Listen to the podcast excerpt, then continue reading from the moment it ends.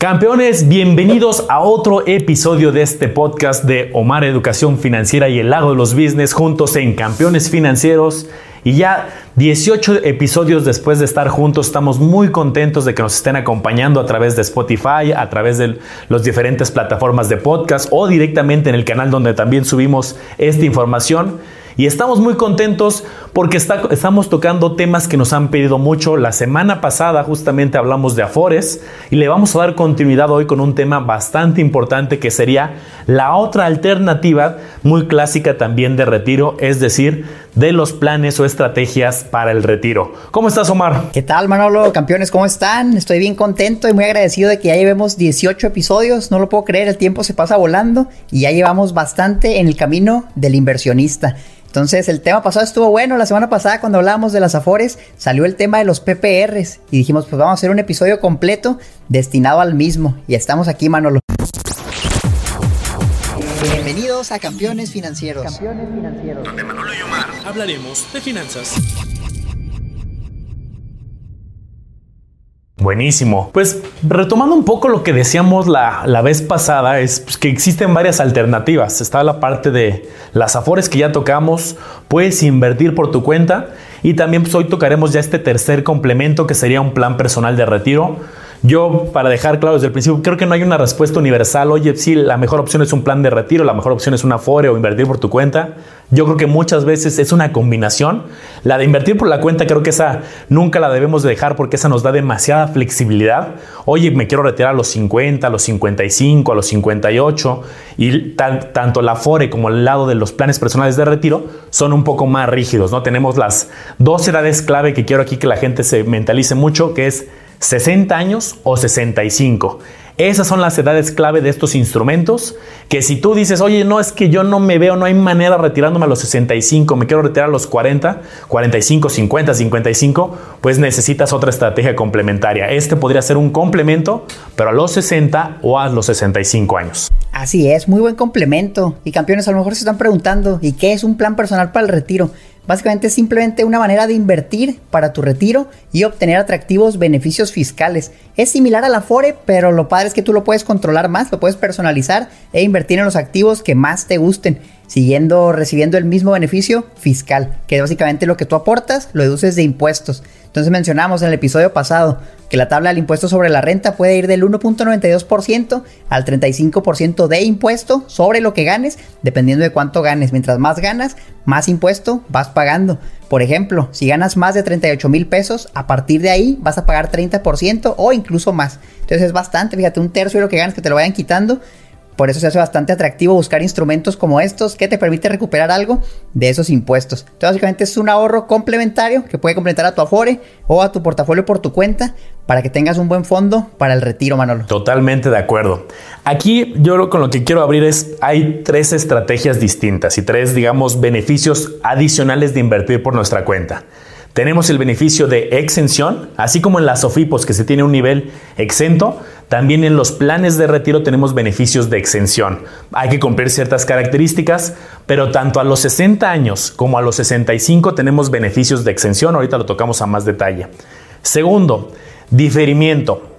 El diferimiento es básicamente no pagar impuestos cada año, así como por ejemplo alguien que invirtiera a través de CETES, a través de algún fondo de inversión, a través de la bolsa, que estuviera haciendo alguna gestión ahí activa, pues tiene ciertos impuestos cada año que cumplir. En este caso, no nos van a quitar impuesto cada año, sino en algunas modalidades es hasta el final, hasta la edad que nos retiremos. Esto podría parecer que no hace tanto sentido, hoy pues de todos modos me lo van a quitar hasta el final, pero este efecto de diferimiento lo que hace es justamente como no te quitan una tajada cada año, pues se va acumulando, se va acumulando y entonces hasta el final este, sí, te, sí te pueden hacer una retención fuerte, pero permitió que todos los años tuvieras una tajada más completa, o sea, una proporción mayor y generaras mayores rendimientos. Y la tercera, que es mi favorita, la parte de, que ya hablamos desde la vez pasada con Afores, también en estos planes, deducción, que es justo lo que ahorita comentaba Omar, dependiendo de tu tasa fiscal, que aparte te regresen impuestos. Tienes que valorar estos tres beneficios fiscales. Algunos planes tienen los tres, algunos planes tienen uno. Ahorita lo vamos a tocar a más detalle. Pero para mí este es el verdadero motivo de por qué son atractivos. Si no tuviera este plan, no sé si tal cual alguien me, ofreciera un plan a mí, oye, pues fíjate, tienes una tasa bien interesante, te vas a ganar el 14%, 12% en este plan de retiro y por alguna razón no tuviera los beneficios fiscales, yo le diría, oye, pues prefiero yo eso que me estás ofreciendo, yo directamente en una casa de bolsa tratar de hacer mi propia gestión, pero por el beneficio fiscal yo creo que vale la pena. Así es. Y hablemos de las deducciones, porque es bien atractivo. Lo que puedes deducir en un PPR máximo es el 10% de tus ingresos o 5 UMAS, el que sea menor. Entonces 5 UMAS son 158 mil pesos. Más o menos si tienes un ingreso, es, tiene que ser un ingreso bastante elevado para que sea 10% de tus ingresos menor a las sumas. Entonces yo te diría, maximiza eso, o sea, aprovechalo hasta ese punto. El 10% de tus ingresos o 5 UMAS porque el beneficio fiscal es enorme. Imagínate, cada año te van regresando eso, lo puedes ir reinvirtiendo y luego al final, si te esperas hasta los 65 años o los 60, dependiendo de las condiciones, lo puedes retirar todo libre de impuestos.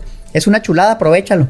Ahora, si tú me dices, oye, es que yo quiero invertir el 20% de mis ingresos, yo te diría, considéralo dos veces porque nada más el 10% va a tener ese beneficio fiscal. Lo demás ya no es deducible de impuestos, ya valió, ya el, verdadero beneficio era ese, se esfumó. Entonces, para mí, como bien menciona Manolo, sería más adecuado ir a una casa de bolsa, abrir tu cuenta por manera propia y e invertir por, por ti mismo. Ya no hay beneficio fiscal, ya no vale la pena. Ese es mi punto de vista. Entonces sería máximo el 10% de tus ingresos o las 5 UMAS, dependiendo de lo que califique. Ahora, para retirarlo, usualmente va a ser a los 65 años y nada más tienes que esperar, lo retiras y va a haber varios casos. Lo puedes retirar en una sola exhibición hasta 90 UMAS, que ahorita más o menos son 2.85 millones de pesos, libre de impuestos. Si tienes más de 2.85 millones de pesos, puedes hacer retiros periódicos, que son 15 UMAS al año o unos 475 mil pesos por año, que son más o menos 39 mil pesos al mes. Entonces imagínate, tú tienes 5 o 10 millones, esperemos tengas mucho dinero cuando te vayas a retirar y dices, bueno, pues lo retiro de manera periódica para que cada año me vayan dando una parte, todo libre de impuestos. Porque si tú dices, yo quiero los 10 millones de golpe, aguas, porque lo van a sumar a tus ingresos, la diferencia entre lo que retires y el monto exento, y vas a tener que pagar impuestos. Y viendo las tablas, ahorita andan 35% por ese monto, entonces van a quitar una buena tajada, no creo que valga la pena. Totalmente, Omar. Yo creo que aquí, para quien nos está escuchando, aprendas estas reglitas que bien comentó ahorita Omar. 5 UMAS máximo o el 10%, las 90 UMAS en una sola exhibición al final o las 15 anuales eh, una vez cumplió los 65. Y no se compliquen ahorita, ay, y la UMA, y entonces cuánto dijo Omar que valía. Tal cual ustedes googlean UMA, les va a salir la primera página, unidad de medida y actualización, página del INEGI. Se meten ahí y ya nada hacen la multiplicación. Estos datos van cambiando cada año pero son muy, son muy buenos datos ahorita de manera inicial, pero pues el chiste es que conforme vaya eh, eh, evolucionando su estrategia de ahorro, su estrategia de retiro, ustedes pueden hacer la proyección de cuánto serían 90 más en el futuro, 15 o más en el futuro. Por ejemplo, yo, Mark, que tengo ahorita mi plan y tengo 32 años, pues digo, ¿cuánto van a valer 90 más cuando yo cumpla 65 en 33? Pues si hoy valen 2.8 millones, 90 más, más o menos mi estimación sería que van a valer como unos 6, 7 millones. ¿Qué quiere decir eso? Que dada mi proyección, cuando yo cumpla 65 años, unos 6, 7 millones van a estar exentos de impuestos y ya si llegara a juntar 10 millones, 15 o una cantidad mayor, pues ya sobre los excedentes sí me cobrarían impuestos y es lo que cada quien debe de evaluar, pero para mí es un beneficio bastante interesante. Exacto, y eso es bien valioso, el valor de la UMA va a ir cambiando con la inflación, usualmente va a ir subiendo. Entonces, bien importante, no creas que en 50 años, 30 años, 40 años, ese va a ser el monto que va a estar exento, va a ser mucho mayor. Bien importante considerar eso y ahorita les voy a compartir una análisis que hice donde justamente incluimos todo eso. Pero mira, Manolo, cuando yo empecé a investigar de los planes personales para el retiro, pues encontré varias opciones. Hay muchas instituciones financieras como Scandia, Sura, Principal, Alliance, Actinver, que te ofrecen el plan. Y básicamente yo les diría, campeones, lo que se deben preguntar es en qué quieren invertir. ¿Qué quieren invertir para llegar a sus objetivos? Y con base a eso van a empezar a ver diferentes opciones en cada institución. Entonces busquen una que tenga un fondo, porque básicamente el plan es, tú inviertes en los fondos de esa institución y ya puede ser CETES, puede ser la bolsa, etcétera, dependiendo de lo que te ofrezca cada institución financiera. Entonces, primero ve qué quieres comprar y luego ve quién lo tiene. Pero aquí lo más valioso, Manolo, desde mi punto de vista, es ve cuánto te van a cobrar de comisiones esos fondos. Porque usualmente el plan personal por sí solo no cobra comisiones. Las comisiones van a estar en los fondos de inversión que vayas comprando dentro del plan. Entonces yo investigué todas estas, me puse a ver las comisiones y vi que eran bastante elevadas, mano, era 2 a 3% de comisión anual sobre lo que tuvieras en el PPR. Encontré el que menos cobraba era Actinver con un 1.54%. en su fondo de inversión que invierte en la bolsa en el S&P 500. Entonces, para el retiro, Manolo, algo que me gusta a mí y siempre lo recomiendo ampliamente es invertir en el índice S&P 500 por medio de un ETF, ¿no? En este caso, un fondo de inversión. Actinver tenía el Acti 500, te cobraba 1.54% al año y replicaba el, índice S&P 500, bastante atractivo, te permitía invertir hasta 80% de todo tu PPR ahí, no te dejan meter todo eso, es bien importante. El otro 20 lo tienes que invertir en algo más seguro, como por ejemplo deuda gubernamental, y ahí había uno que se llamaba Actigov, donde la comisión también era 1.47% al año, bastante elevada, porque si tú te pones a ver, oye, pues en cetesdirecto.com la comisión es cero, yo puedo invertir en CETES gratis. Si yo abriera una cuenta en GM Home Broker y comprara un ETF como VO, que siga el S&P 500, hace lo mismo que Acti 500, yo pagaría 0.03% de comisión, es decir, 53 veces menos que lo que me está cobrando el fondo de Actinver. Entonces aquí realmente lo que estamos viendo es que pagamos pues por tener ese beneficio fiscal, ¿no? Por eso pagamos comisiones. ¿Vale la pena o no? Yo creo que sí, ahorita lo vamos a ver. Sí, justo ahorita, ahorita que nos compartas tu ejercicio va a ser muy valioso.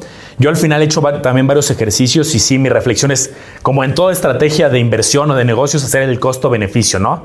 Tener muy claro cuánto en porcentaje nos están cobrando este 1.50, 2%, la cantidad que sea, sacar, trasladarlo a pesos. A mí me gusta trasladarlo a pesos y decir, a ver, cada año voy a pagar de comisiones 2 mil pesos, 3 mil pesos de comisión, ¿no?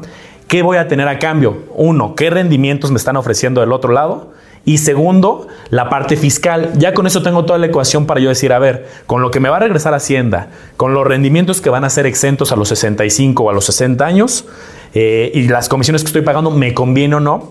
Y lo he comparado con invertir por fuera y al final pues, se me hace que sí puede ser una estrategia rentable. Complementarla, ¿no? Como ya hemos dicho, no se trata tampoco de decir, oye, 100% toda mi estrategia de retiro ahí. También no hay que, ya lo hemos dicho en muchos episodios, hay que diversificar y no, no todo en una sola institución financiera. Mejor también invierte por tu cuenta, ten tu otro contrato. Pero a mí sí es más interesante.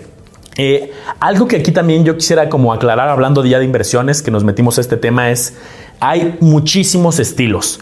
Vas a encontrar algunos planes que son extremadamente conservadores, a lo mejor que prácticamente el 100% lo invierten en CETES o lo invierten en, UDIBONOS, están ligados a las UDIs, otros que van a estar en diferentes divisas, te lo ofrecen en pesos, en dólares, lo más común, he visto algunos en euros.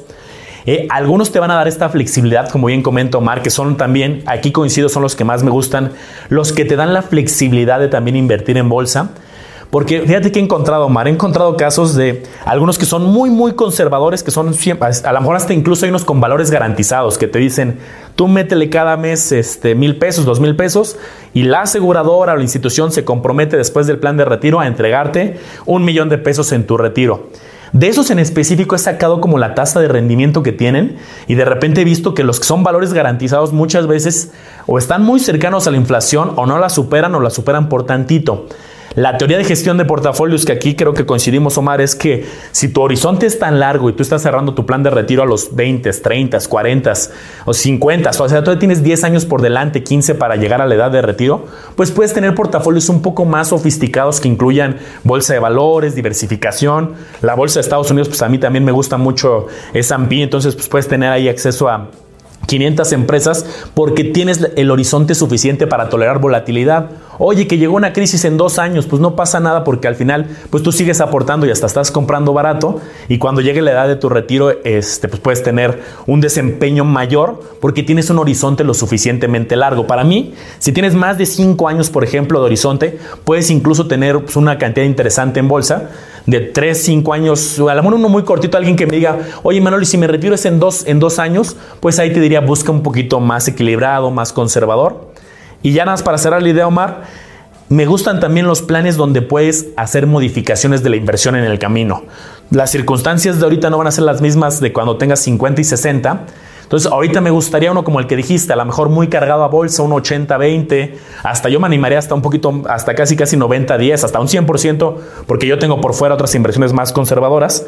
Pero cuando tenga yo 63 años, sí quiero que mi plan me dé la flexibilidad de decirle, oye, eh, ya quiero que mi portafolio sea mucho más este, conservador, a lo mejor un 50-50, 70, este, ya tema de bonos, de renta fija y 30 de bolsa, porque no quiero que me vaya a pasar una crisis un año antes de mi retiro, ¿no? A lo mejor poco a poco lo haría gradualmente un poco más conservador. Eso es lo más valioso, campeones.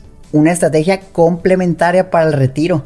Porque ahorita que yo les digo 80-20, no les estoy recomendando que todo su patrimonio 80-20 y eso sea el retiro. No, pero lo pueden dejar 80-20 y por otro lado, como dice Manolo, tener instrumentos de renta fija. La idea aquí, pónganse a pensar, es lo más sencillo, buscar minimizar los impuestos que se pagan. Entonces, en este PPR donde no pagas impuesto, pues buscas hacer las inversiones con mayor riesgo y que te pueden dar mayor rendimiento porque no va a haber impuesto. En cambio, si tú inviertes en renta fija en CETES, pues el rendimiento va a ser poquito y por lo tanto el impuesto también. Entonces eso lo puedes hacer por tu cuenta y pagas el impuesto. De esa manera vas complementando. A lo mejor tienes algo en el Afore y también lo aprovechas ahí y tú puedes ir jugando con esos valores. Pero mi sugerencia es esta. Arriesguense lo más que puedan en el PPR y por su cuenta tengan instrumentos de renta fija para que vayan balanceando el portafolio. De esa manera creo que es lo más inteligente en cuanto a los impuestos, Manolo. De lo que comentabas del tipo seguros, ¿no? Para el retiro, que te dan un rendimiento garantizado en tantos años. Yo también comparto tu opinión, he recibido varias ofertas y al hacer el cálculo pues básicamente me dan la inflación o a veces un poquito más o a veces hasta un poquito menos. No nos hace muy atractivo, no he encontrado uno bueno. Y aquí campeones yo les quiero decir, tengan cuidado porque los asesores que venden seguros reciben comisiones muy elevadas. Les estoy hablando de 30% del monto que inviertes, 40% de lo del primer año. Entonces ellos tienen un incentivo, pero para venderte esos productos. Y no quiere decir que sean productos buenos. Entonces siempre que alguien Siempre tienes que escuchar lo que te dicen y ver qué hay detrás, ¿no? Esa persona que me está diciendo qué está ganando, qué estamos ganando nosotros con este podcast, pues no ganamos mucho. A lo mejor si lo ves en YouTube, uno que otro anuncio, nos darán algunos centavos. Realmente no hay mucho incentivo. Si ustedes abren un PPR en alguna de estas cuentas, nosotros no ganamos nada. Entonces, ¿qué quiere decir esto? Que la información que les compartimos, pues es por el bien, o sea, buscar el bien común, siempre es información buena. Pero en cambio, un asesor de seguros, pues lo que quiere es su gran comisión. Así que tengan cuidado, porque hagan su análisis, vean los números y no van a ser muy buenos. Así como bien menciona Manolo, apenas da para la inflación. Entonces cuidado con ese tipo de, planes. Ahora, los planes que tú controlas, que son los que estaba mencionando ahorita, son los que también más me gustan, porque ahí realmente tú eres el que va a decidir qué hacer con tu dinero y los rendimientos van a estar en función de lo que tú hagas. Si tomas buenas decisiones, te puede ir muy bien. Si tomas malas decisiones, pues también te puede ir muy mal. Hay que ser honestos, pero tú lo controlas. Y por eso es justamente que tenemos este podcast, tenemos nuestros canales para que encuentren información de cómo administrarlo correctamente, qué instrumentos hay y cómo gestionarlos. Entonces, totalmente de acuerdo, Manolo. Yo prefiero un PPR donde tú puedes controlar tu inversión y sobre todo que la puedas ajustar. Creo que eso también es bien valioso. Porque a lo mejor tú dices, no, yo me la voy a entrar con el PPR y yo nada más quiero tener esa cuenta para el retiro, para no andar batallando. Pues es bastante interesante que conforme la edad del retiro se acerque, tú lo vas rebalanceando para que no te vaya a pasar lo que sea, no, una gran caída en la bolsa. Y ching, yo tenía el 80% en la bolsa, pero ya voy a sacar el dinero, lo voy a vender con minusvalías. En cambio, así lo vas, a lo mejor haces un 60, 40, ya tienes más en renta fija, o si quieres más seguridad, 50, 50 y te lo vas llevando, tú lo vas ajustando. Es lo padre que tú tienes el control de tu dinero. Y yo siempre los motivo a esos campeones. Tomen el control de su dinero ustedes mismos, que no lo gestione alguien por ustedes. Perfecto, Mar. Sí, para que aquí los campeones tengan ahora sí que toda la información. Algo que está muy padre hoy en día, como hay tanta competencia en este sector, pues ahora sí que hay 78 aseguradoras, las casas de bolsa, o sea, ya tenemos mucha información y mucho, ahora sí que mucho de dónde escoger. Esto es bien importante. Uno, porque que les encante el plan, ¿no? El plan les tiene que parecer perfecto, así que digas, me gusta, tiene el artículo fiscal de deducibilidad, me hace sentido los, 65 años, las inversiones, me gusta el parte de la inflación. De la parte de los seguros, aquí esto es bien importante. Cada quien tiene diferentes necesidades de aseguramiento. Es decir, los seguros, al final, ya lo hemos dicho en otros episodios, los seguros no son malos, ¿no? Yo tengo mi seguro de gastos médicos mayores, yo tengo seguro de vida, yo tengo seguro de auto. Los seguros, pues, ¿qué hacen? Pues al final te protegen de un desbalance, ¿no? De un tema médico, pues es importante tener un, no andar preocupado por una operación, pues tener ahí tal cual un seguro robusto, ¿no? En el caso de gastos médicos mayores. En el tema de los planes de retiro, pues muchas veces en la oferta del mercado, que van a encontrar? Pues que es un mix entre tres cosas. La parte fiscal que ya hablamos, que esa para mí es la joya de la corona. La parte de las inversiones que aquí, pues, campeones, pues ya tienen mucha información para ustedes valorar, que supere la inflación, que se adapte a su perfil, que sea flexible. Y la parte del seguro, hoy en día ustedes pueden decidir si quieren un plan que la tenga, un plan que la puedas quitar, un plan que le puedas poner muy poquita protección. Porque aquí esto, que comentabas, Omar, es muy cierto. Al final del día, muchas veces las comisiones en este tipo de estructuras vienen por el lado de los seguros. Es decir, un seguro grandote también ahí tiene más, más este, ganancias los asesores. De tal modo que aquí lo que tú te tienes que valorar no tanto es si la comisión o no, es valorar también, oye, yo necesito esa estructura o no. Va a haber casos, Omar, por ejemplo, que alguien me diga, ¿sabes qué? Yo no tengo dependientes económicos. Yo, pues, si, si, llego a faltar, que es el motivo de un seguro de vida, ni siquiera sabría a quién le dejaría este dinero. Oye, pues no sabría qué hacer. Oye, se lo doy a la beneficencia o no sé, a ver, pues pongo a algún amigo, no sé, ¿no? Y va a haber personas que a lo mejor dicen, oye, pues yo tengo tres dependientes económicos, están chicos, la verdad, si yo llego a faltar, pues sí, eh, este, ¿de dónde sacarían el recurso? Esa es la filosofía de un seguro de vida. Hay unos seguros que están clarísimos el objetivo, ¿no? Seguro gastos médicos, un accidente, una operación, pues está descubierto. ¿Cuál es el sentido de que tú tengas un seguro de vida? Pues al final, si tienes un dependiente económico. Hay otros como complementos al final a la parte de los seguros, que es, por ejemplo, que seguro de invalidez, seguro de accidentes, y todavía se puede hacer como más grande el tema de protección. Yo lo que les pido, campeones, es que las tres grandes aristas que hemos comentado, ustedes la valoren y vean si lo necesitan. Uno, beneficio fiscal, les digo, es fabuloso. Dos, analicen la inversión y que diga, ¿sabes qué? Me hace sentido, supera la inflación, enséñame los rendimientos históricos, enséñame los últimos 10 años. Es más, yo, yo, le recomiendo, sobre todo en instituciones que llevan muchos años, que les pregunten, oye, da, ábreme los rendimientos, no me digas el rendimiento del último año, dime el rendimiento del 2020, 19, 18, 17, 16 y tengas toda la historia, porque la información la tienen, para poder evaluar eh, los rendimientos históricos. Y tres, ¿Qué seguros tiene? Los que sepan ustedes que pueden modificar muchas veces esa cantidad hacia arriba y hacia abajo y ustedes pongan la cantidad de seguro que necesiten. Oye, necesito seguro de vida, sí o no, necesito seguro de invalidez. Yo, por ejemplo, en el, en el, que yo tengo, sí tengo seguro de invalidez, también me hizo sentido. Pero esto es bien importante, campeones, que tengan toda la información y puedan ustedes ya decidir, ¿sabes qué? Estoy dentro o como dirían los tiburones en Shark Tank, ¿sabes qué? Padrísima tu oferta, muy padre las inversiones, pero estoy fuera, ¿no? Pero creo que hay mucho de dónde escoger y, comparar. Y totalmente, Manolo. Yo también estoy muy a favor de los seguros. Yo también tengo seguro médico, seguro de auto, seguro de vida. Solo les pido analícenlos bien y probablemente encuentren algo que les guste. No se dejen llevar por lo primero que les ofrezcan, lean las letras chiquitas y si hace sentido, vale la pena adquirirlo. Yo creo que hasta vale la pena no lo que hagamos un podcast exclusivo de los puros seguros, porque hay muchas opciones, muchas alternativas. Lo podemos cubrir a detalle en, un, episodio completo. Pero bueno, mira, yo quisiera compartirles el análisis que hice. Ahorita mencionaba el 80-20 en Actinver, 80% en Acti 500, que es el S&P 500, 20% en ActiGov, que es básicamente CETES, deuda gubernamental. Entonces, los datos que usé, ese análisis lo hice hace algunos meses, es reciente. Era rendimiento histórico el S&P 500, un 10% al año. CETES le puse 5% en promedio, más o menos. Entonces esto lo voy a comparar con invertir por mi cuenta, ¿no? En GBM comprando VO, pagando la comisión de GBM y 0.03% al año, que es lo que cobra VO. Es el ETF que sigue al SP500, es lo mismo. Y comprando CETES en cetesdirecto.com, gratis, no sin pagar comisiones. Entonces, lo que se incluye en esto va a ser el PPR, no va a pagar impuesto al final. ¿Por qué? Porque o lo vamos a retirar en pagos periódicos o es un monto menor al exento y por eso no paga impuestos. Vamos a considerar 10% de impuesto en la bolsa si invierto por mi cuenta en GBM, que son acciones del SIC, tiene el beneficio fiscal también, y el ISR correspondiente a CETES, que simplemente se suma a tus ingresos. Todo esto, pues ahí están las leyes de contabilidad, eso es lo que se cobra impuestos, puede cambiar en el futuro también, bien importante, esto va cambiando constantemente. Entonces, ¿qué, encontré en esto? Bueno, me tomó muchas horas hacerlo, pero los resultados son bien interesantes. Hice varios casos, uno si ganabas 20 mil pesos al mes, que es un impuesto del 21.36% aproximadamente, y aportabas el 10% de ese ingreso al PPR, ¿no? Que son 24 mil pesos al año. Entonces, con estas tasas de rendimiento y estos instrumentos, estas distribuciones, en 10 años aportando el 10% de 20 mil pesos al mes, tendrías 337 mil pesos en el PPR. Si lo hicieras por tu cuenta en GBMICETES, tendrías 277 mil pesos, bastante menos, que el PPR se bastante bien. Ahora, si lo hacemos a 20 años, tendrías 1.051.000 pesos por tu cuenta tendrías 917 mil pesos. También el PPR se bastante bien. 30 años, 2.59 millones. Por tu cuenta, 2.47 millones. Sigue estando bastante bien el PPR. Y 40 años, ya lo más largo que se me ocurre, 40 años. En el PPR 5.9 millones. Y por tu cuenta, 6.3 millones. Aquí ya por poquito pasó para invertir por tu cuenta al PPR. Ahora hay que preguntarnos, ¿por qué pasa esto? Es bien sencillo el beneficio fiscal que tú obtienes, que eso también viene incluido en el cálculo, es inmediato. Tú ya tienes ese rendimiento directo, como mencionamos en el episodio pasado, 20%, 30% garantizado por lo que deduces de impuestos. Pero luego vienen las comisiones que son altas y cada año eso merma un poquito tu rendimiento. Entonces, mientras mayor sea el plazo, esas comisiones elevadas de 1.54% van mermando el resultado. En cambio, por tu cuenta, no hay beneficio fiscal. De hecho, tienes que pagar impuesto para entrar, pero luego las comisiones son bien bajitas. Entonces, conforme va creciendo, tu inversión crece más.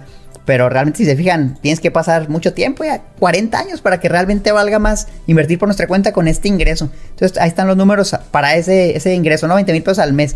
Ahora, si alguien que gana bastante, a lo mejor es un directivo en una empresa, tiene su emprendimiento, ya ganando más de 132 mil mensuales, que con un emprendimiento fácilmente lo pueden lograr, pagando un 34-35% de impuestos y aportando las 5 UMAS al PPR. Son ahorita más o menos 158 mil pesos. En 10 años tendríamos 2.2 millones en el PPR por nuestra cuenta nada más tendríamos 1.5 millones. ¿Y por qué es esto? Porque aquí el impuesto que estamos pagando es demasiado, 34-35%. Aquí es más complicado, se vuelve mucho más atractivo el PPR. 20 años, 6.9 millones en el PPR. Por nuestra cuenta, 4.9 millones. Fíjense la gran diferencia, es abismal aquí. El beneficio fiscal es muy bueno. 30 años, 17 millones.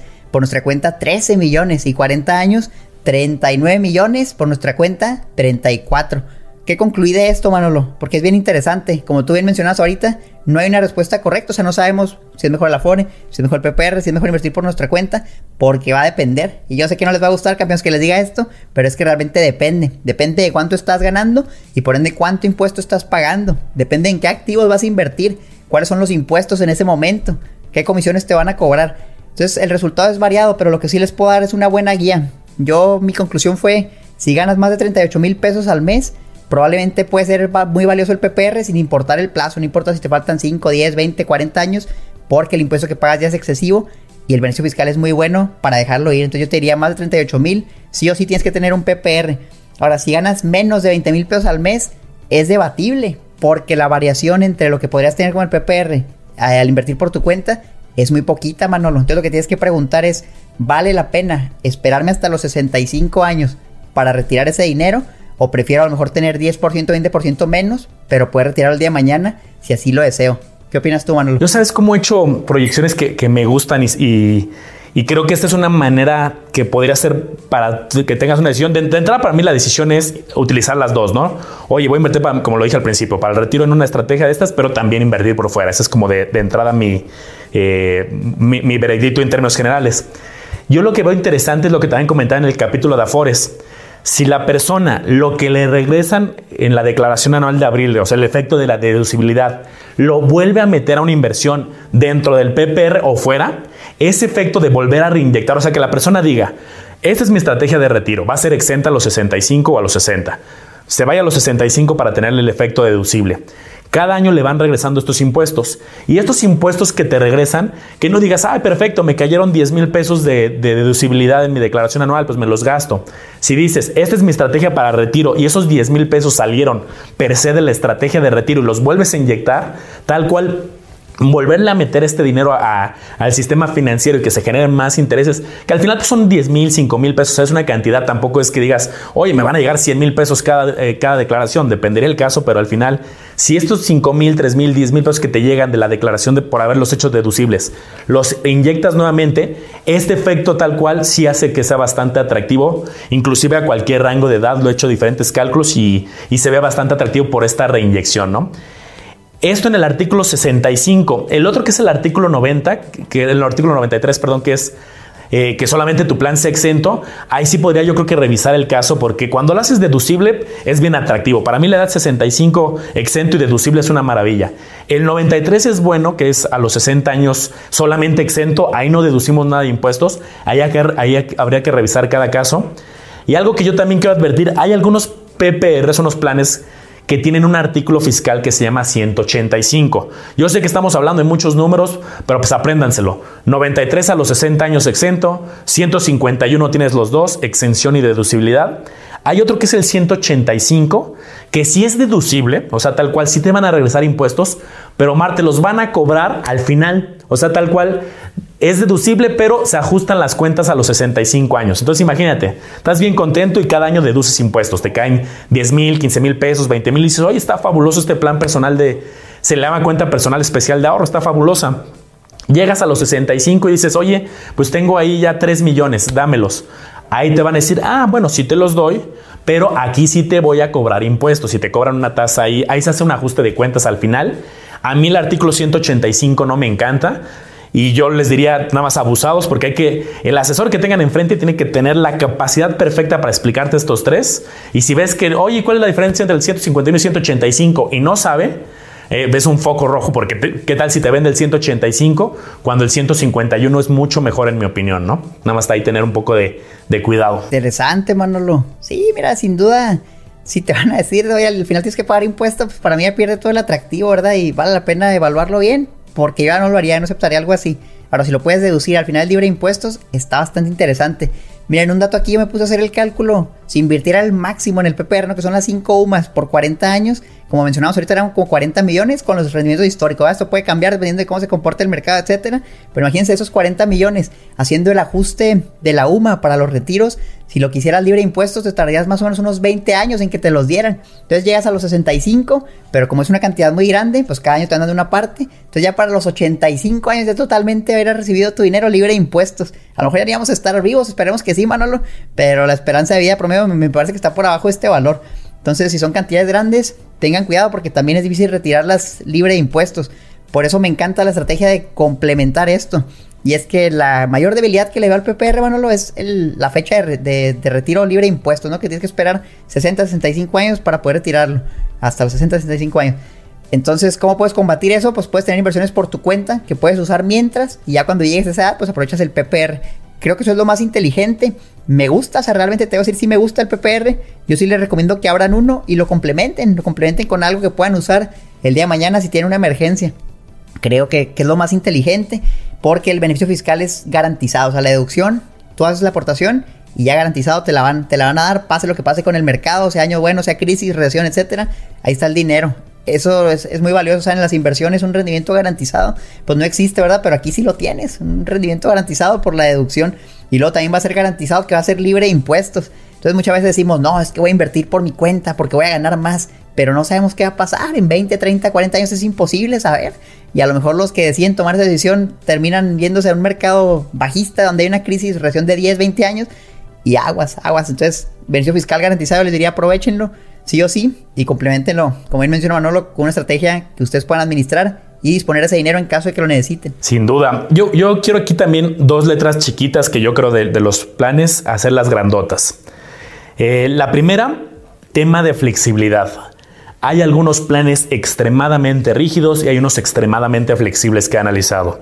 Por ejemplo, hay unos que tú te comprometes a una mensualidad, una anualidad, la que sea mil pesos, dos mil, tres mil pesos, cinco mil pesos mensuales, cada quien dentro de sus posibilidades. Y hay unos que son rígidos, es decir, no puedes fallar. Vamos a suponer que la pusiste en dos mil pesos mensuales, dos mil, dos mil, te arman tu tablita y tienes esos dos mil, dos mil, dos mil, y no te puedes, ahora sí que no te puedes ni rajar ni puedes fallar. Oye, si en el año 6 yo tengo, esta pregunta por favor háganla a, a sus asesores. Oye, ¿qué pasa si en un año me quedo sin chamba y no consigo chamba un año y tengo otros gastos y un año no puedo pagar? Esta, esta pregunta es fundamental. En algunos casos van a recibir la respuesta de, no, pues sí, sí hay que cumplir, hay que hacer un esfuerzo, hay que buscar, porque ahí sí tendríamos que hacer una reestructura del plan y sí podrías tener un impacto, eh, tendríamos que reajustarlo y podría pasar un tema de este, poco flexible. Hay otros que son muy flexibles, otros donde les van a decir, ah, no te preocupes, este plan te permite cambiar la cantidad, subirla, bajarla y los que más me gustan a mí son los que tienes flexibilidad también total. Oye, ¿qué pasa si seis meses no puedo aportar al plan, un año no puedo aportar al plan? Que la respuesta sea, ah, no te preocupes, este plan está diseñado porque son 40 años o 30 o 20 años para tu retiro y sabe que pues, pueden pasar cosas en la vida, entonces puedes ahora sí que apagar el switch y no dar una aportación durante un tiempo sin tener penalizaciones, ¿no? Eso es como bien importante porque al final yo sí creo que si es un plan a muchos años, pues hay que estar también blindados de que a lo estás ahorita muy confiado y pones montos altos para tener un retiro robusto, pero pues uno nunca sabe, ¿no? La vida da giros y creo que también hay que cuidarnos, más allá de también tener nuestro fondo de emergencia y cosas que ya hemos comentado, que tu plan tenga la flexibilidad para poder hacer esos ajustes estratégicos. Y segundo tema de letra chiquita que quiero hacer grandota es, es bien importante que aparte de que te encante el plan, todo lo que ya comentamos, los valiosos consejos, la proyección de Omar, todo esto es valiosísimo de me encantan los beneficios fiscales, me gusta la inversión, me gusta la flexibilidad, que la institución financiera o el asesor que te lo esté explicando eh, sea muy, muy, muy bueno. Porque ¿cuál, es el, el motivo aquí, Omar? Fíjate, ¿Sabes cuáles son los requisitos para, por ejemplo, volverte asesor de este tipo de estructuras? Para volverte asesor, pues si eres asesor financiero tienes que tener una formación académica en una universidad. Tienes que tener a lo mejor experiencia laboral o estar trabajando en una institución financiera y te dan la certificación. Yo la quería sacar, fíjate, como asesor financiero, pero como yo soy emprendedor, pues realmente no, no podía nada por eso, porque no estaba estudiando una carrera. Y dije, bueno, pues ya, ya ni modo. Ahí te va, Omar, fíjate. Yo, pues, yo mentalmente por mi, pues ahora sí que por mi back, cuando estaba en el banco, te piden una que la respalde la MIP, ¿no? Que se llama figura de asesora de estrategia de inversión que saqué hace tiempo. Tengo otras, pero, pero fíjate, en el sector asegurador, que es donde muchas veces vas a obtener también estos planes de retiro, te piden los siguientes requisitos para ser asesor. Mayor de edad, preparatoria, estudios de preparatoria, no necesitas ninguna experiencia laboral, simplemente ser mayor de edad, estudios de preparatoria y pasar un examen, un examen que, que déjame contar, Tomar, que yo en su momento esa certificación también la hice. Y, este, y el examen es un examen relativamente fácil, o sea, estudié yo creo que unas tres horas, tal cual es un, un manualito, lo estudias con condiciones muy generales y el examen es muy fácil de pasar. Con esto que quiero dejar claro al final del día, que es bien importante que ustedes se den cuenta, porque ya vieron que es una estructura que hay que entender los artículos fiscales, las inversiones, que sea flexible. Va a haber muchos asesores allá afuera y quiero que ustedes también cuando estén campeones ahí enfrente, pues aseguren que es una persona que justamente está alineado a sus intereses y que aparte pues, les entiende perfectamente el plan, porque las barreras aquí en el sector asegurador son muy, ahora sí que son bajas, ¿no? Puedes tener un asesor buenísimo que sea muy bueno este, y conozca perfectamente de inversiones, pero al final, como no se pide experiencia, solamente te piden estudios de preparatoria y un examen relativamente sencillo, eh, yo creo que también esto vale la pena como dejarlo claro, eh, porque es específicamente en el sector asegurador. Ya luego, ahorita pues, aprovechando como el tema, en el sector financiero para tenerla es un poquito más difícil la de asesor de estrategias de inversión, que es la, la certificación de la MIP. Un poquito, no tampoco tan complicada. Pero ahí luego sí tienen un poquito más de requisitos para ser, por ejemplo, asesor financiero en una casa de bolsa. Entonces, pues ya campeones querían nomás dejar esto para que ustedes cuando estén enfrente les dé toda la confianza a la institución, les dé toda la confianza al producto y el asesor que pues vean que domina perfecto también las estrategias, los beneficios, porque les digo, hay planes muy, muy rígidos y vale la pena que tengan uno que sea, pues ahora sí que hecho a la medida, ¿no? Así es, Manolo. Sí, yo en su momento quería sacar justamente esa, la certificación a MIF, pero no pude porque no trabajaba en el sector financiero y no estaba en una escuela bancaria en ese momento. Entonces dije, bueno, pues ahí la vamos a tener que dejar pendiente. Ese sí estaba más interesante. Yo creo que tienes la MIB está bastante bien. La otra, lo seguro, la verdad ni sabía, Manolo, que es muy sencillo obtenerla.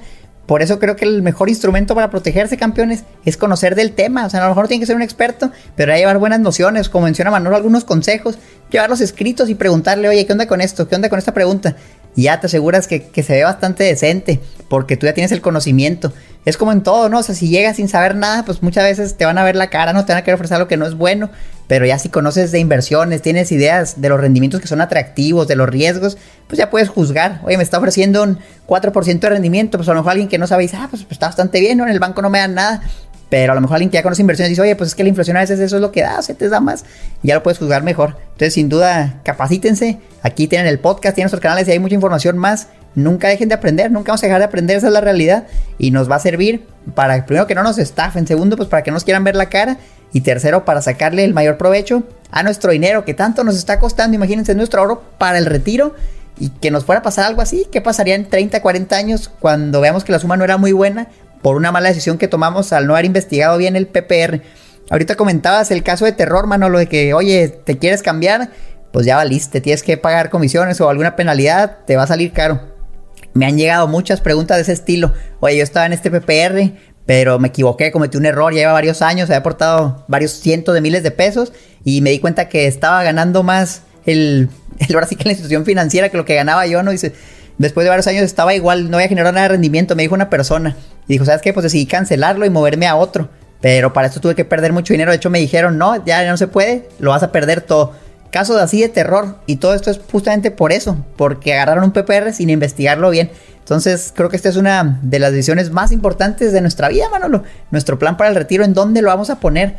Chequenlo bien, por favor, no se lo tomen a la ligera, porque en algunos años, les aseguro, van a agradecer haber escuchado este consejo. Agarrar un buen PPR para que tengan la tranquilidad de que su dinero va a estar bien y también que va a ir creciendo, no que se va a ir depreciando, ¿no? Con la inflación va perdiendo valor adquisitivo. Otra letra aquí chiquita importante de esto. Se pueden hacer traspasos. Sí se puede hacer traspasos. Si tú estás en un plan y dices, híjole, este plan no me hace sentido, ¿puedo traspasar el saldo a otro? Sí se puede, o sea, por ejemplo, si tienes uno, tienes que pasarlo entre iguales. Oye, mi plan tiene artículo 151, puedo pasar el saldo un 151, otro 151. No, mi plan tiene artículo 93, lo tienes que pasar a otro 93. O sea, sí puedes hacer ciertos traspasos entre planes, pero aquí es bien importante haber leído justo las letras chiquitas específicas de cada plan porque hay unos porque, donde justamente pierdes mucho al, momento de hacer el traspaso porque a lo mejor tenías como una estructura muy grande de seguro y muy poquito de ahorro. Entonces, pues, tal vez sí pueda haber ciertos temas de, de, impacto. Por eso, como dice Omar, qué buen consejo, Omar, desde el principio, leerte bien el contratito, leerte bien la letra chiquita, súper explicación, compara muchas. Yo te diría que compares al menos unos 3, 4. Al final del día qué mejor si puedes comparar muchos. Hoy me voy a sentar y un fin de semana voy a contratar a, perdón, a comparar uno y el próximo fin otro y tómate el tiempo, ¿no? No es un tema de tomarlo a la ligera. Porque sí, muchas veces ya que estás dentro, pues tienes que estar ya comprometido esos 20, 30, 40 años y vale la pena ser muy meticuloso. Así es. Campeones, por último les quiero dar algunas recomendaciones que si llega a suceder esto, el PPR va a ser todavía más atractivo para que constantemente lo estén monitoreando. La primera es, si las comisiones de los fondos de inversión bajan, tú vas a ganar más dinero, el PPR se vuelve más atractivo. ¿Cuál es la tendencia, Manolo, en los fondos de inversión? Que las comisiones van bajando y cada vez son menores y cada vez son menores. Entonces probablemente sí vayan a bajar en el futuro por lo cual el PPR va a ser todavía más atractivo. Lo puedes ir aprovechando desde ahorita. Muy probablemente en 40 años las comisiones sean menores. Estoy casi seguro que los impuestos suban. Esto esperemos que no pase, pero sí puede pasar y ha pasado en otros países. Entonces, y aquí también, si los impuestos suben, el PPR es mucho más valioso porque vas a recuperar más de ese impuesto de vuelta. Si no lo usas, vas a pagar más impuesto. Si tus ingresos aumentan, acuérdense, mientras más ganas, más impuesto pagas, por lo tanto, te conviene más el PPR para recuperar ese dinero. Ahora, aquí el caso contrario sería si tus ingresos disminuyen, el PPR se vuelve un poco menos atractivo. Yo diría igual aprovechalo. Lo ideal y lo que usualmente pasa es que conforme vas creciendo, agarras más experiencia, tus ingresos van aumentando. Luego ya te jubilas y ya puedes pues, tener menos ingresos. Y un consejo bien valioso, bueno, esto no lo he mencionado. Yo creo que sería mi último consejo. Haz las aportaciones al PPR al final del año. Porque lo que tú aportas todo, digamos, el 2020, ¿no? De enero a diciembre es lo que se hace deducible y te lo van a dar hasta abril de 2021. Entonces, da igual si tú lo aportaste en enero, así lo aportaste en diciembre. Pero, ¿qué puede hacer? Inviértelo en otro lado, a lo mejor en algo seguro como renta fija. Hablamos de los fondos de inversión de renta fija, hablamos de sets, hablamos de sofipos. Ten ese dinero ahí de enero a noviembre, sácalo y luego haz la aportación. Entonces, tuviste la deducción y aparte tuviste todo ese rendimiento extra por casi un año, nada más por haber hecho eso. Dinero gratis, Manolo. Muy buenos consejos, Omar. La verdad es que sí hay muchas cosas que analizar, pero yo, yo para el final, para concluir, y así siendo concreto todo lo que hablamos esto, estos minutos es, si tuviera enfrente un PPR y lo estuviera analizando, mis preguntas serían, ¿tienes artículo 151? Sí o no. Si me dicen 185, a mí ese no hace más atractivo. El 93 es pues, como para un retiro anticipado a los 60, pero pues como no es deducible, eh, ahí habría que valorarlo, pero yo, yo buscaría unos 151. Dos, que tenga bolsa de valores, que puedas, eh, eh, te, hablo de mí, ¿no? Cada quien tiene su perfil diferente, pero el mío, que tenga bolsa de valores, de preferencia, este, que tenga incluso acceso a diferentes bolsas. Oye, puedo invertir aparte de la de Estados Unidos en alguna otra, puedo invertir en bolsas internacionales, ir haciendo yo varias estrategias, eso me gustaría. Tres, flexible. Oye, mi plan es flexible, puedo dejar de dar aportaciones al menos seis meses, un año en algún momento y no me penalizas. Esa sería la otra. Cuatro, lo que les decía, ¿no? Calar al asesor o calar a la institución. Oye, explícame los artículos fiscales, explícame los rendimientos, mucha transparencia. Preguntarle también abiertamente la comisión. Oye, dime todas las comisiones, incluso qué comisión te ganas tú. Quiero saber, pues al final cuánto estás ganando y pues es válido, ¿no? Al final, pues va a ser parte de mi costo-beneficio. Eh, cinco. Eh, la flexibilidad de hacer los cambios en el tiempo del portafolio. Creo que esas serían como las cinco cosas importantes. Y sexto, que cada quien valore la parte de los seguros, ¿no? Oye, ¿tiene seguro de vida sí o no? ¿Tiene seguro de invalidez? ¿Cuánto cuestan? ¿Qué monto es? ¿Lo puedo subir? ¿Lo puedo bajar? ¿Lo puedo quitar? Y ya con toda la información puesta decir, va, pues quiero mi plan de este modo y ya hasta que te encante el plan y te encante el asesor y la institución, con eso yo creo que ya podrías tomar una decisión y pues para eso compara unos cuantos, ¿no? Yo te digo, ponte la regla, compárate unos 3, 4 y vas a ver que hay de todo, ¿no? Hay de todo, de los flexibles, de los rígidos, de los conservadores, de los garantizados pero seguramente encontrarás uno bueno porque pues, hay mucha competencia en este sector. Y creo que ese consejo aplica a lo que sea, Manolo. ¿eh? Siempre que vas a adquirir algo, pues compáralo de perdida con otras tres posibilidades, a ver qué es mejor. Eso es algo que yo hago constantemente y lo mencionamos en el, en el podcast que hicimos para ahorrar. Siempre que compro algo, pues lo comparo con dos, tres opciones para ver cuál realmente es la mejor con respecto al costo-beneficio. Para lo que sea, creo que ese es de los consejos más valiosos, Manolo. Comparen todo, no se vayan por la primera opción que vean. Siempre de perdida es bueno tener información y a veces van a encontrar mejores alternativas que se traducen que se van a ahorrar dinero, van a terminar con un mejor patrimonio al final. Entonces, pues ahí lo tienen, campeones, un instrumento sumamente poderoso, creo yo muy poco conocido todavía, que yo diría todos debemos aprovechar. O sea, realmente a mí sí se me hace mejor que la Fore, pero puede ser un buen complemento también. Entonces no te diría nada más abre el PPR, pero sí te diría de perdida abre uno y aparte de tu Afore. Eh, invertir por tu cuenta, eso también de ley, o sea, de ley lo vas a tener que hacer y tenemos muchos episodios al respecto, vamos a tener más, porque todo es una combinación de, de los tres o de los dos de perdida PPR, ahora por tu cuenta, y ya si quieres la fuerza también está bien, probablemente la vas a tener, si fuiste empleado, pues no te va a quedar de otra. Entonces aprovechen los campeones, por favor, anímense, tomen acción, acuérdense, no nada más escuchen este episodio y luego pongan otra cosa y ya no lo hagan. Investiguen, yo los invito a que se pongan el objetivo del día de hoy, el día de mañana, investigar dos, tres PPRs. Ahí les dimos varios nombres, ahí les van otra vez por si les olvidó. Scandia, Azura, Principal, Alliance, Actinver. Véanlos, vean qué ofrecen y a ver cuáles les va gustando y busquen si hay otros más. Probablemente sí los haya para que agarren la mejor opción. Buenísimo, Mar. Pues muy buenos consejos. Ya tienen tarea, campeones, comparar, analizar. Aunque no lo vayan a contratar ahorita, pero ir, teniendo como la información, porque pues, información es poder. Y cuando tengan ese excedente y quieran deducir impuestos, pues ya, ya tienen como un panorama de por dónde irse. Venga, pues acuérdense, si nos están escuchando en Spotify, compártanle por favor este podcast con alguien. Creo que aquí no se pueden suscribir, pero váyanse a YouTube, suscríbanse Déjenos un comentario y denle me gusta al video para que nos ayuden a que le llegue a más personas este contenido. Realmente nosotros no tenemos un incentivo aquí, estamos trabajando de gratis. Si ven el video y sale un anuncio ganaremos algunos centavos, pero es mínimo. Lo hacemos por el amor a la patria y porque queremos campeones que tomen acción sobre su dinero, que comiencen a invertir para que todos tengamos un mejor futuro financiero, ¿no? Al final de cuentas, a mí que más me encantaría, lo que hubiera más inversionistas en la bolsa mexicana, que hubiera mayor liquidez y yo pueda invertir en acciones que a lo mejor ahorita si quiero meterle 100 mil pesos a algo no puedo porque no hay liquidez, pero estoy seguro que creando la cultura financiera y un mundo de inversionistas se puede hacer muchas cosas, muchas cosas padres para el país y necesariamente, no necesariamente nada más para México, sino para el mundo. Entonces, anímense campeones y ahí estamos en todos lados, nos pueden seguir de manera individual también. Manolo está como el lago de los business, en TikTok, YouTube, estás en Instagram, estás en todos lados, en Facebook. Y yo como Mario Educación Financiera también. Buenísimo, campeones. Pues muchas gracias. Nos vemos en el próximo episodio. Vienen unos capítulos bien interesantes. Y hasta la próxima, campeones.